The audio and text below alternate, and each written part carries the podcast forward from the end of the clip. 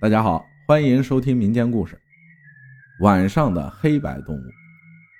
我们家乡有这么个诡异说法：半夜里出门，在大路上的时候，如果碰到有什么动物趴在那儿不动，你千万不要上前，更不要去追它，特别是黑色或白色的，那些是鬼变化出来的。黑色的叫老黑，而白色的叫老白。他们通常出现在十字路口，也消失在十字路口。其实，中国其他地区也有这样的说法，有的地方叫他们假白鹅或者假白兔什么的，并且很多人都见过。有些人追着追着就迷了路，有的人见到了他们的变化。我姥姥村子里的亮子就碰到过一次，他向我讲述了那次见鬼的经历。那年他只有十四岁，一次去同学家玩耍，回来的时候已经很晚了。因为是月圆之夜，路看得很清楚，并不是太难走。走在路上，四周只有虫子偶尔叫两声。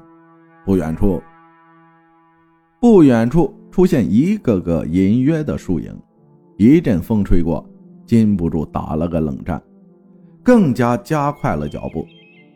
慢慢的变成了小跑，他能听见自己的脚步声在后面踢踏着。到了一个路口，向左拐，离家就只有三分之一的路程了。他便站在那里休息了一下，喘口气。忽然，他发现向右的路口有一团模糊的白色影子，还在动。因为这条路他已经很熟悉了，而且离家并不是太远，胆子大了点。便走过去看看，原来是一只很大的白色兔子。当地的野兔都是灰色的，所以他判定是家兔迷了路跑出来的。白兔在那儿一动不动地吃着草，似乎没有防备的意思。于是亮子就走过去，慢慢蹲下，想捉住它。然而，就在他手即将触摸到白兔的时候，兔子向前一蹦。逃脱了，但是并没有跑远，在离他四五步的距离又停下来。亮子追了两步，继续捉他，这次又是差那么一丁点儿。就这样，兔子总是和他保持这样的距离，而每次都几乎要抓住的时候逃脱了。不知不觉，他们已经走了很远。这时候，亮子浑身也跑出汗来。他开始感到很奇怪了，为什么兔子总是不跑远呢？每次都是快碰到的时候才跑，完全不合常理吗？他站直了身子，向四周看了看，感觉到腰都很酸了，也不知道自己追了多久。那只兔子仍然在不远处吃着草。他忽然发现自己所处的地方很陌生。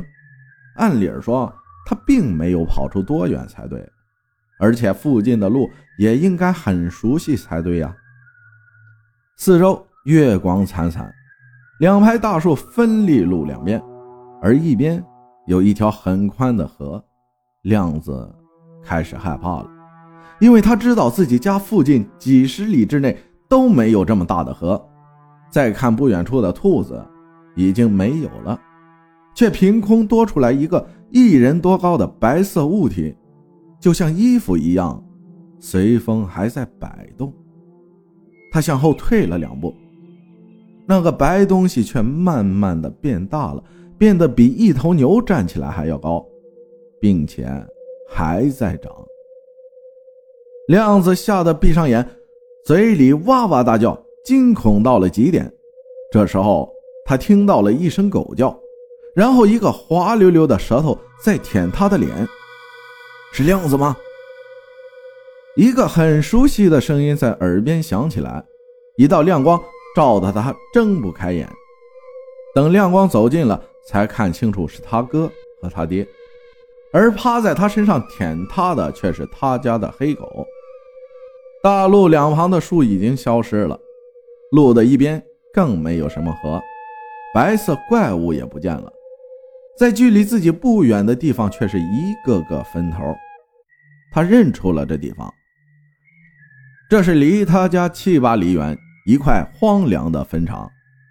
原来他哥和他父亲见他没回来，便出来找他。到他同学家的时候，同学说他早走了。于是他们回来的路上就向这边走，打算碰碰运气。听他讲完，我不禁也紧张的出了一身虚汗，心想：要不是他哥去的及时，那会出现什么情况呢？所以在这里警告大家：当你在深夜的路上见到了黑色或白色的动物，千万不要去碰它们，不然你也许会碰到和亮子一样的经历。不知道你有没有他那么好的运气了？感谢大家的收听，我是阿浩，咱们下期再见。